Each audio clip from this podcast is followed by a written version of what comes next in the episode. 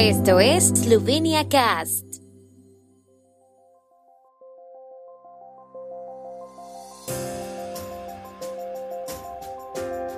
Noticias. Presidente esloveno Borut Pajor recibe a su homólogo letón en Ljubljana. Primer ministro Janša y su gabinete visitan hoy la región de Zasavie. Los líderes de la oposición firmarán y presentarán acuerdo de cooperación postelectoral. Senadora de Trieste, Tatiana Roitz, aboga por representación de minoría eslovena en el Parlamento italiano. Seis años del binario de Lendava y medio millón de visitantes.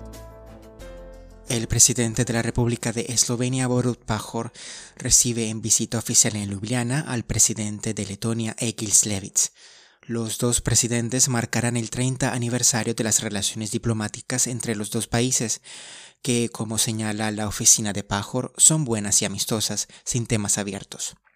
Según la oficina del presidente, Eslovenia y Letonia son socios naturales de la Unión Europea y aliados de la OTAN.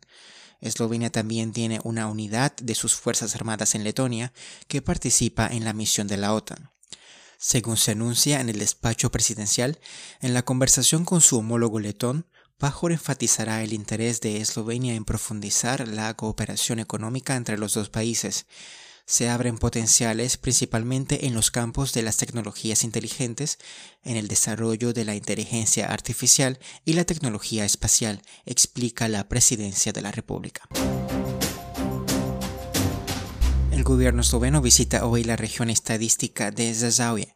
El equipo de gobierno dirigido por el primer ministro Yanis Janša se reúne con los alcaldes y empresarios locales para conversar sobre la economía, la infraestructura y la reestructuración de la región carbonífera de Zasavie.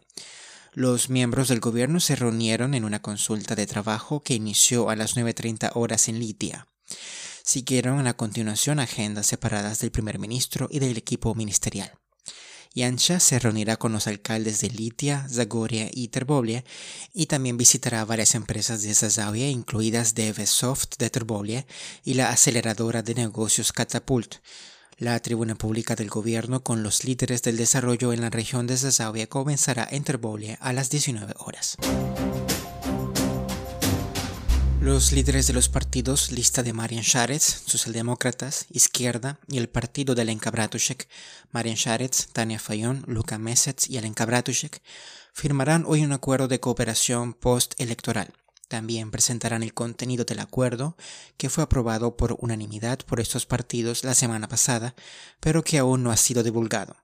En agosto, el ex primer ministro Marian Sharetz, que renunció a la jefatura del gobierno a inicios del 2020, en medio del inicio de la crisis del coronavirus, pidió a los socios de la oposición que firmaran un acuerdo de cooperación postelectoral.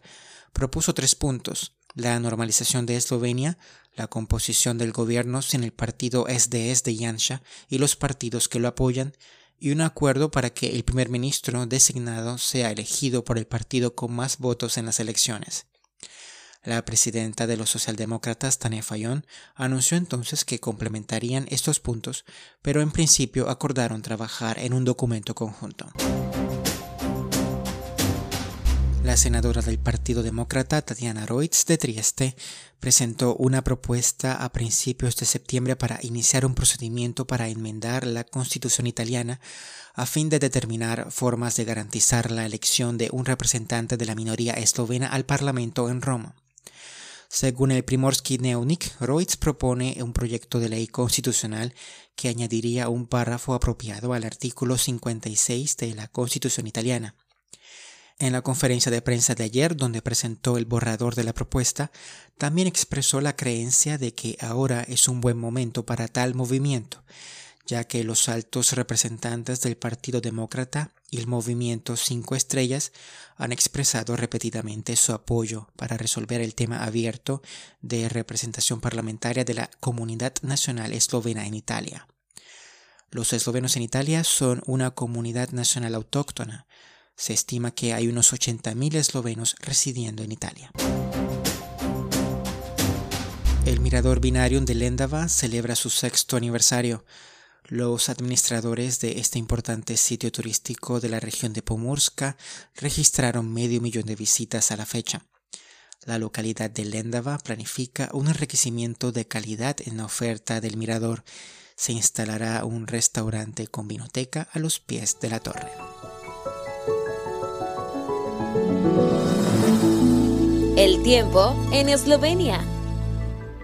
El tiempo con información de la ARSO, Agencia de la República de Eslovenia del Medio Ambiente. En la jornada de hoy prevalecerá el clima soleado. Por la mañana hubo niebla sobre algunas tierras bajas.